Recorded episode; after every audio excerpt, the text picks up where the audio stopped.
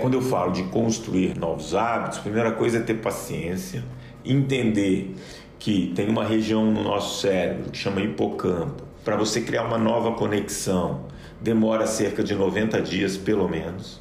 Então, o que, que eu vou escolher nos próximos 90 dias que eu vou conseguir repetir 70 vezes, 75 vezes? Porque aí não significa que eu vou me apaixonar pela atividade física, mas significa que eu não vou ter mais que pensar para ir fazer. Ela já começa a ser automática.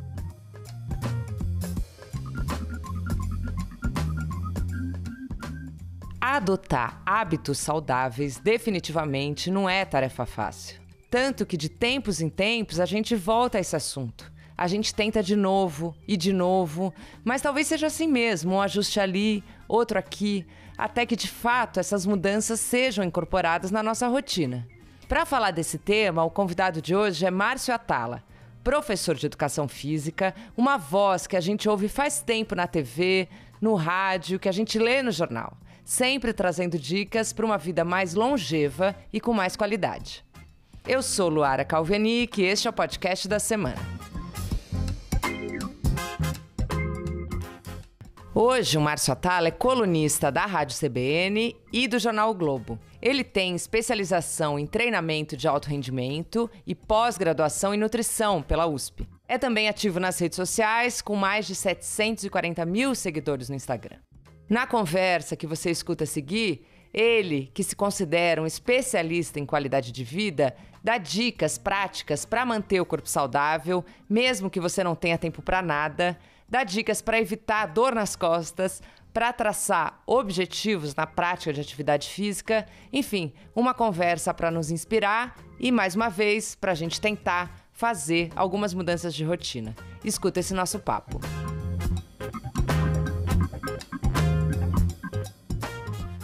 Márcio, obrigada por estar aqui com a gente hoje. Imagina, eu que agradeço, é um prazer e sempre que a gente pode falar sobre saúde, estilo de vida, é uma oportunidade que a gente não pode perder. E Márcio, o começo do ano é aí o momento de falar disso, assim, né? Que costuma ser uma, uma época em que, a, em que a gente pensa em mudança de hábito, enfim, há esse interesse das pessoas por esse tema. Você tem um livro, inclusive, que chama Reprograme Seus Hábitos.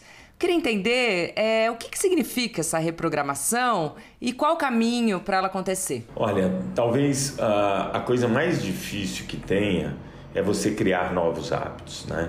Porque o, o nosso cérebro ele gosta de repetir o padrão e um padrão que gaste pouca energia e que consuma mais energia do que ele precisa, porque foi assim que a espécie sobreviveu.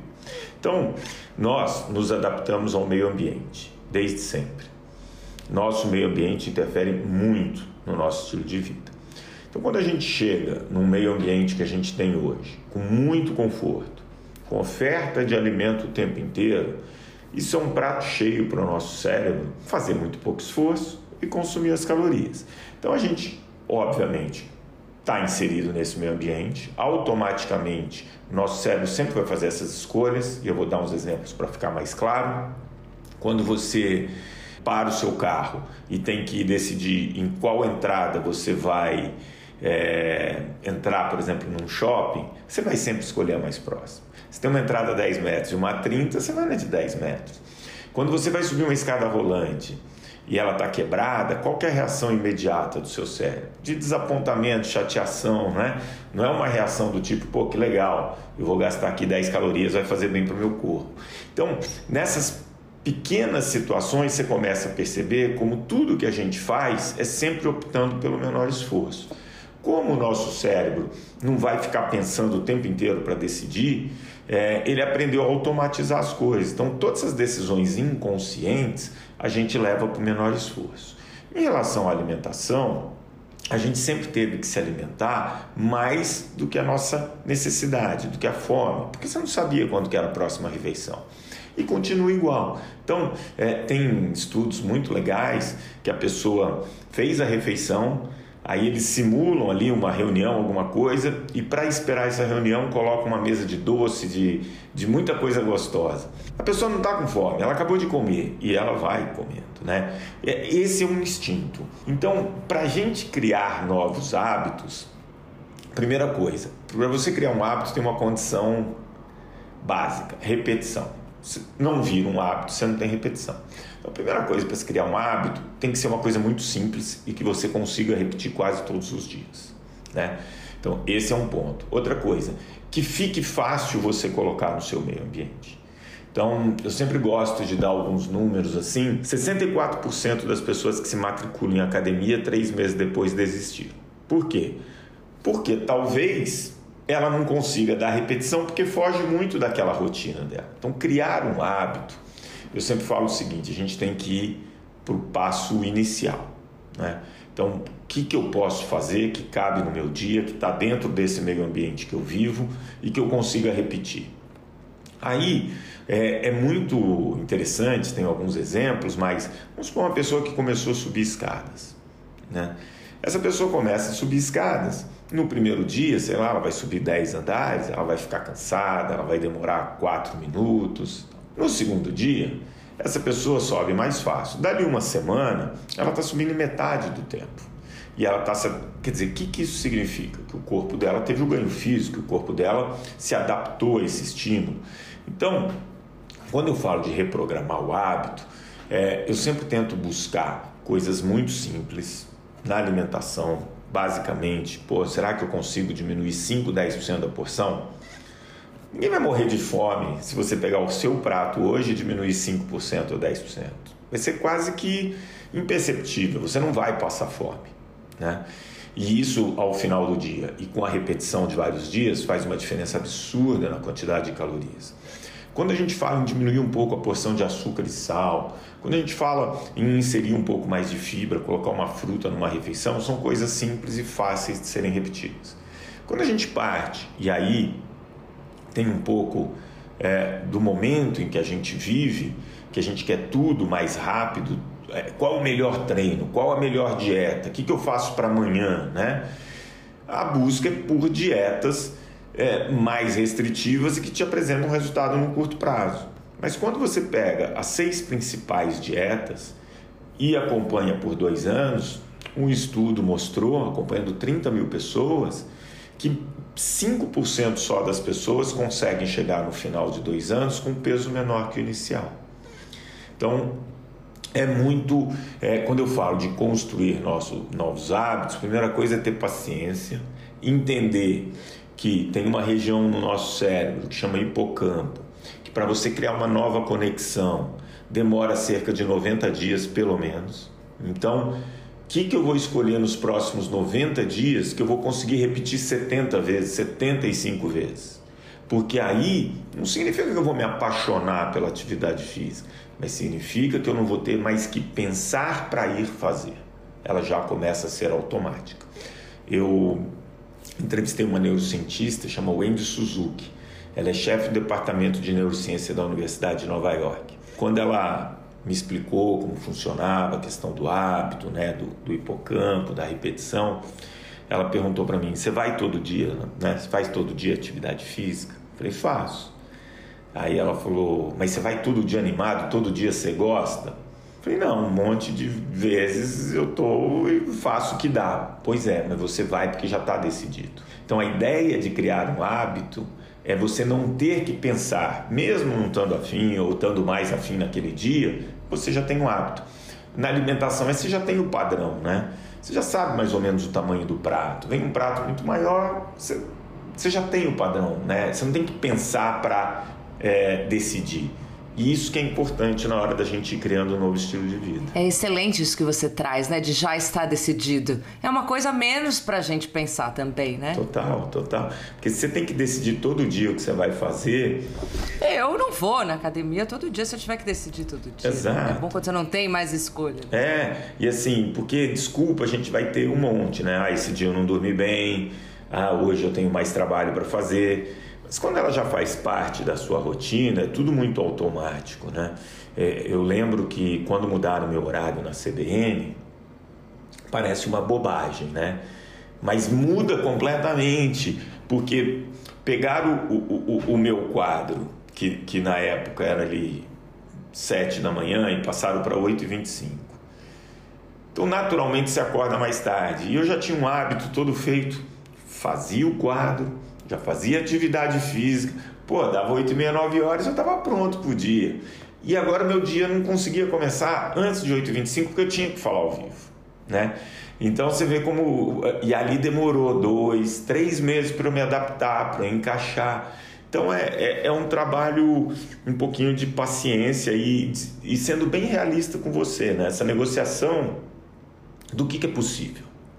Porque, gente, três meses, quatro meses, cinco meses é muito pouco tempo. Né? Mas a pessoa quer o resultado em 20 dias. Eu, eu atendi uma pessoa no passado, um CEO de empresa, ele estava uns 40 quilos assim. Aí passou 10 dias, ele falou para mim: Estou muito decepcionado com você. Eu falei: Comigo? É, eu esperava mais resultado. Eu falei: Em 10 dias. Né? Então, assim, 10 dias você vai malhar, malhar, olhar no espelho praticamente não mudou nada, né? É o hábito, você colhe o resultado um pouquinho mais a longo prazo. E Márcio, você deu dicas aí de escolhas muito simples para se fazer no dia a dia, como conhecer a escada do seu prédio, que eu aqui pensei e mudei recentemente. Não conheço a escada do meu prédio. É uma, um, um, bom começo, né, para praticar atividade física. E aí, é, quando a gente lê sobre hábitos saudáveis, aparece muito a palavra regra, a palavra não, a palavra diminuir, a palavra controle. Imagino que você use algumas dessas palavras, né? Então, numa primeira olhada, não parece muito interessante adotar esse hábito, né? Então, qual narrativa a gente pode escolher pra gente, né? Para que essa mudança pareça um pouco mais interessante. É, porque assim, não é glamuroso você começar uma mudança de hábito subindo a escada escondida do seu prédio. Não tem glamour, né? Você não vai postar, né? É, então as pessoas tendem a buscar o box de crossfit, a máquina de última geração e tal. Eu sempre uso um exemplo da minha mãe, que é você. Durante anos eu falava para ela que ela precisava mudar o estilo de vida, ser um pouco mais ativa e tal. E aí, quando a gente foi passar férias, é, meus irmãos moram fora ela não conseguiu acompanhar os netos ali nos choques tal, e alguns programas ela não fez. E aí ela me pediu de Natal um contador de passos. E eu dei para ela, ela fez lá a medição dela nos primeiros dias que a gente voltou e dava mais ou menos 2.500 passos. Aí ela falou, mas quantos passos tem que dar? Eu falei, mãe, não se prende a isso, né? Vai aumentando aos pouquinhos, tá?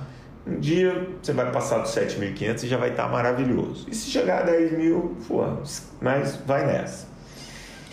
Mas eu, assim, nunca acreditei que minha mãe fosse fazer. E dali a pouco ela estava dando com regularidade 8, 9 mil passos. E ela foi buscar a aula de, de hidro, que ela ia de segunda a sexta-feira, 7 horas da manhã. E aí eu perguntei, mãe, por que, que eu falei tanto tempo e não rolou e de repente você mudou? Ela pegou e falou: porque eu vi que eu não conseguia mais acompanhar e fazer as coisas que eu gostava com meus filhos e com meus netos. Né? Então, significado. Respondendo sua pergunta, a gente tem que encontrar um significado real. Por que, que você quer mudar? Esse CEO, quando veio falar comigo, ele falou que ele queria mudar para ser exemplo para a empresa. Difícil, né? Porque tem que ser dele, tem que é, ser alguma coisa que faça sentido para ele. Porque realmente é, mudar hábito não é fácil. A gente gosta de repetir as mesmas coisas, né? É, então, é, essa pergunta que você me fez ela é difícil porque várias vezes eu converso com alguém e falo assim: olha, começa com esse simples, o cara falar, mas isso vai demorar muito, não vale a pena. Eu quero uma coisa para dar um boost. Aí passa lá, seis, sete meses a pessoa volta. Pô, eu perdi 20 quilos, ganhei 30, sabe? Assim, num espaço de menos de um ano. Falei, então vamos tentar aqui, né? E aí a, a coisa acontece.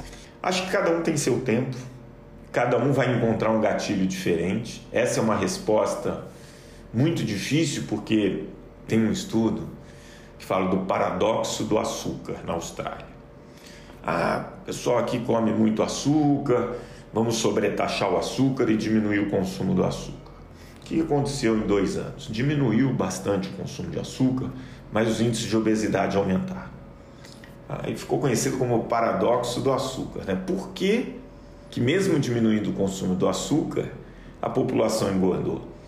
Porque não tem um único vilão essa história. Então a pessoa substitui açúcar por uma coisa que é mais gordurosa, continuou sedentário e não, não, não teve o resultado. Então eu falo que a gente vive um momento que é o paradoxo do bem-estar. Nos últimos dois anos, triplicou o faturamento da indústria do bem-estar, que chega a 9 trilhões de dólares no mundo. Só que os índices de qualidade de vida nos últimos dois anos só pioraram.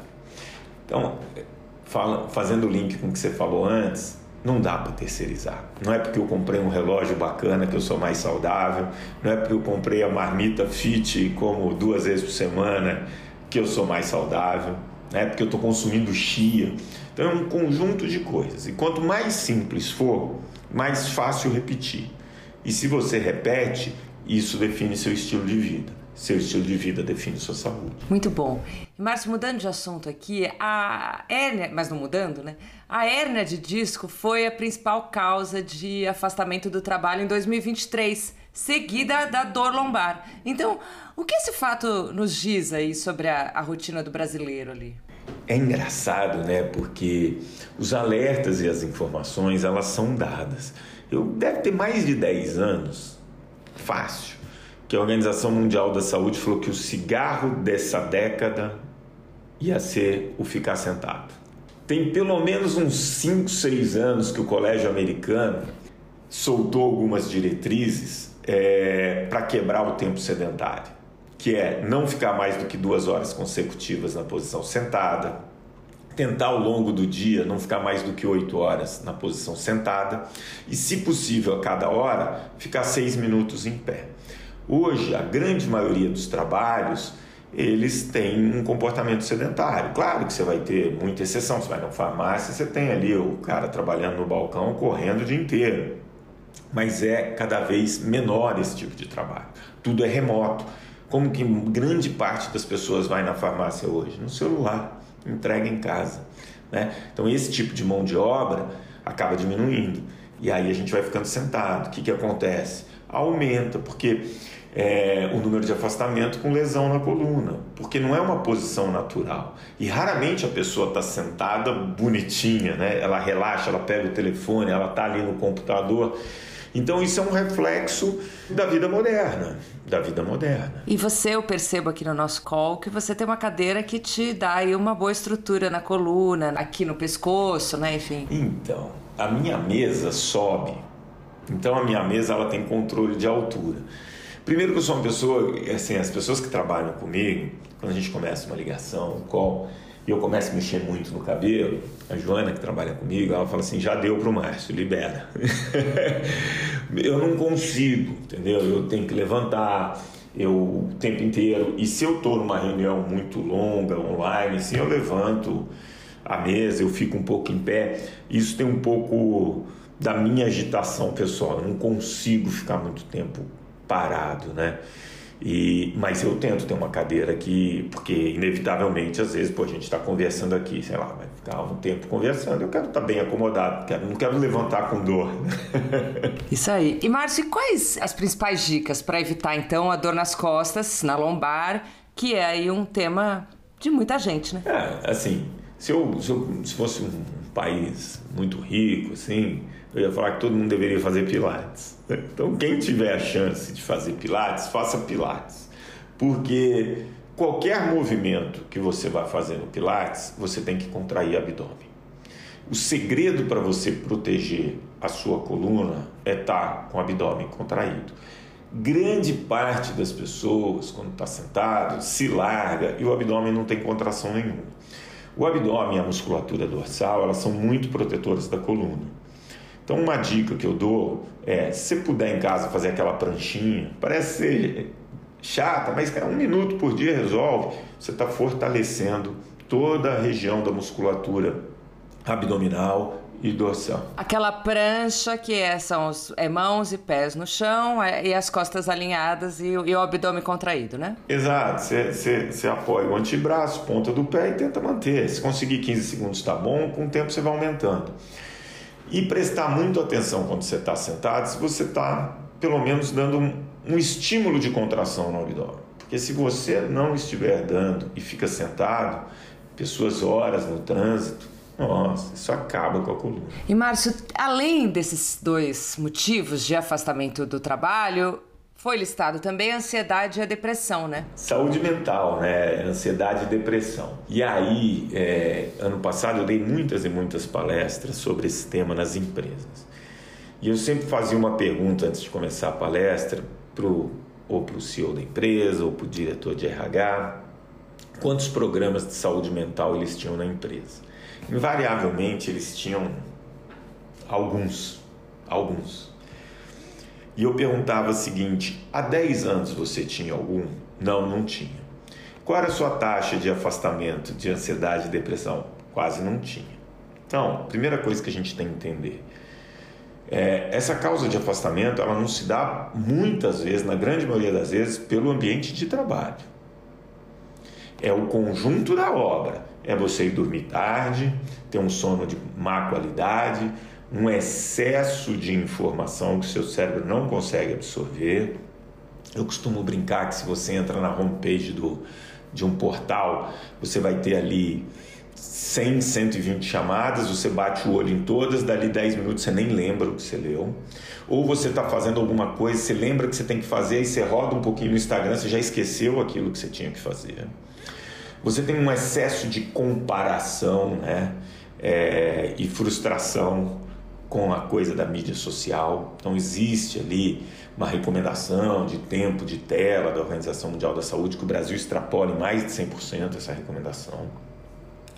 É, você tem a questão do sedentarismo. Então, quando a gente fala do sedentarismo, o cara fala: não, não, estou falando de saúde do físico. Deixa eu te falar.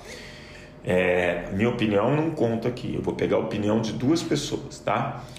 Primeira pessoa, você pegar um livro que chama Corpo Ativo, Mente Desperta, que é de um neurocientista, que é chefe do departamento lá de Harvard, um psiquiatra. Ele fala que se ele puder escolher só um órgão no corpo humano como mais beneficiado pelo exercício é o cérebro. Diminui depressão, ansiedade, como ele tratava os pacientes dele, incluindo movimento. Saíram vários estudos ano passado mostrando que a atividade física regular, comparando com várias classes de medicamento, no longo prazo foi muito mais eficiente. Claro que vão ter pessoas que vão precisar do medicamento, mas olha só o poder da atividade física. E a Wendy Suzuki, ela fala o seguinte: não tem nada que você possa fazer melhor para o seu cérebro do que atividade física.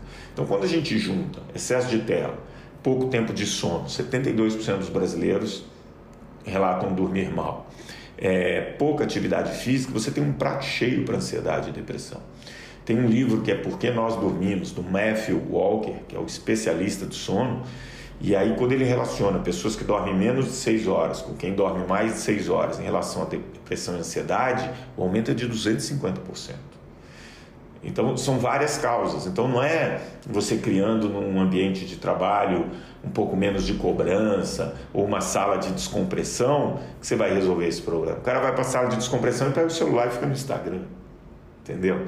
É, é complicado. Então, você é uma série de coisas que estão levando as pessoas a ter uma saúde mental um pouco pior. E, Márcio, você falou aí em sono, é, você falou recentemente também na sua coluna do, do Globo sobre esse tema, né? Eu queria te perguntar, dormir é certamente mais importante do que muitas coisas que a gente faz, né? Mas é mais importante do que praticar atividade física, por exemplo? Toda vez que eu respondo essa pergunta, eu peço perdão a Deus. porque, pô, eu amo atividade física, pô, sou o cara que mais defende o movimento, e aí chega uma pergunta que eu vou ter que falar. Se tiver que escolher entre uma coisa e outra, dorme. Entendeu? E aí tenta manter seu dia ativo. Ah, não deu para ir para academia, então acumula 8, 10 mil passos e, e durma bem. E aí no dia que você tiver tempo, você faz atividade física. Eu costumo falar que você tem os pilares do estilo de vida saudável, mas você só tem um alicerce, e o alicerce é o sono. Uma noite de sono mal dormida, você comparada com você mesmo, em média no dia seguinte, você se movimenta 10 a 15% a menos quando você dorme mal. Você come cerca de 300 a 350 calorias a mais no dia que você dorme mal. Você é uma pessoa mais irritada, com a memória pior e com estado de alerta bem pior, né? Então, assim, o sono ele é importante. Eu estudo muito sobre o sono Me preocupo muito sobre o sono e confesso que se eu não me policiar todo dia, eu vou acabar dormindo menos, porque tem muita coisa para fazer, entendeu? Tem muita coisa. Então, às vezes eu, eu fico negociando assim. Eu tô ontem à noite estava vendo um jogo de basquete e eu, pô, esse jogo vai acabar tarde. Aí eu fico pensando, o que, que vai mudar a minha vida se eu assistir esse jogo ou não? Entendeu? Aí você fala, cara, amanhã eu vejo isso. E acabou. Mas se não, quando você vê é, é meia-noite e meia, uma hora, você tem que estar acordado cedo, e quando você vê, você dormiu mal. E aí você, o seu, nosso corpo vai se acostumando. Vai se acostumando. Quando você vê, você está dormindo seis horas por noite, achando que aquilo é normal. Só que a gente sabe, os estudos mostram que não é o suficiente. E Márcio, você falou em, em você dormir e de repente praticar ter um dia mais ativo, assim. Tem gente que não consegue ir na academia ou fazer uma atividade física, seja por questões financeiras ou porque não cabe na vida dessa pessoa. Realmente ela não se vê fazendo isso, né? Então, como ter um, uma vida mais ativa sem ser um frequentador desses lugares, assim? Essa pergunta é muito boa, porque eu posso, por exemplo, fazer um paralelo é, dos Estados Unidos, por exemplo, com Copenhague, na Dinamarca. Copenhague você tem menos de 2% da população em academia, mas você tem quase 80% da população fisicamente ativa. Nos Estados Unidos você tem 12 a 13% da população matriculada em academia, mas você tem mais de 80% das pessoas sedentárias, né? Então é, dá para você acumular movimento no seu dia. E aí é uma questão de como você organiza essa história. Meu escritório é do lado da Praça Pan-Americana. Ah, do lado são quatro quarteirões. Você pode ir a pé ou pode ir de carro. Grande maioria das pessoas aqui vão de carro. Aí eu vou a pé, né? Aí quando você vê, só você ir e voltar, você acumulou 3 mil passos. Entendeu? E aí, então, é, é, eu sei que para eu fiz uma intervenção em Itaquera, que é a região mais vulnerável de São Paulo na cidade inteira de Jaguariúna, que tinham regiões muito ricas e regiões muito vulneráveis. É, nessas regiões mais vulneráveis, o nível de pessoas que saíram do sedentarismo e se tornaram ativas foi maior do que nas áreas mais ricas. E essas pessoas nas áreas vulneráveis, elas não procuraram atividade física em academia. Elas incorporaram o movimento. Teve, teve uma escola em Itaquera que colocou um, um céu lá, né? Que batizou as escadas da, da, do céu de Marçotal. Porque todo mundo ali, os pais, tudo, começaram a subir as escadas. Né? É, Para eles era mais fácil. Come, começaram a fazer pequenos trajetos até. Claro que eu lembro de uma senhora falando para mim assim, no meu BS: o senhor está pedindo para eu andar? Não tem nem luz. Meu filho morreu assassinado então, você lida com a questão do meio ambiente que cria dificuldades. O Brasil não é um país fácil em relação a isso, mas ah, quando você começa a incorporar movimento no seu dia, eu saí de férias, fiquei 25, 20 dias fora. Fui três vezes na academia. Eu voltei um quilo mais magro, cheguei aqui na, na minha clínica, os fisioterapeutas, os professores, pô, você está ótimo, você manteve tudo.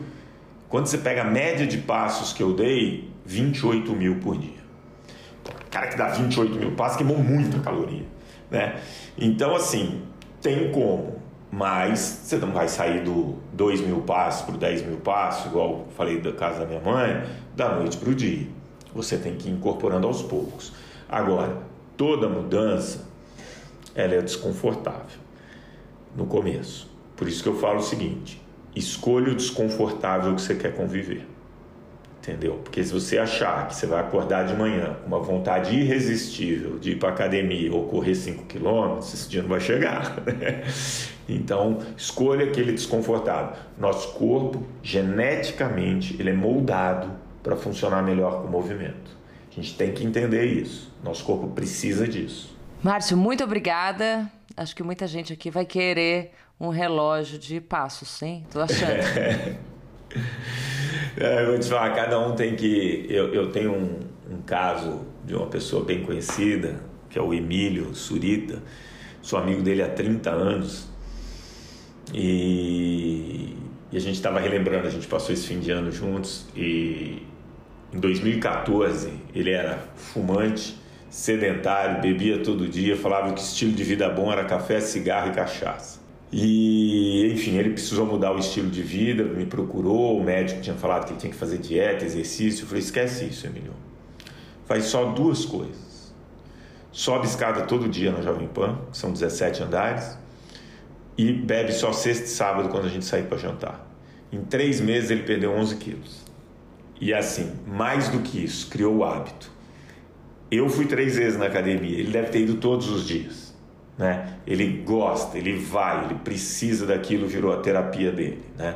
Então é, é a gente entender que você tem que partir de um começo factível para ter repetição e com paciência tudo se transforma. Muito bom, Márcio, muito obrigada. Imagina, obrigado você.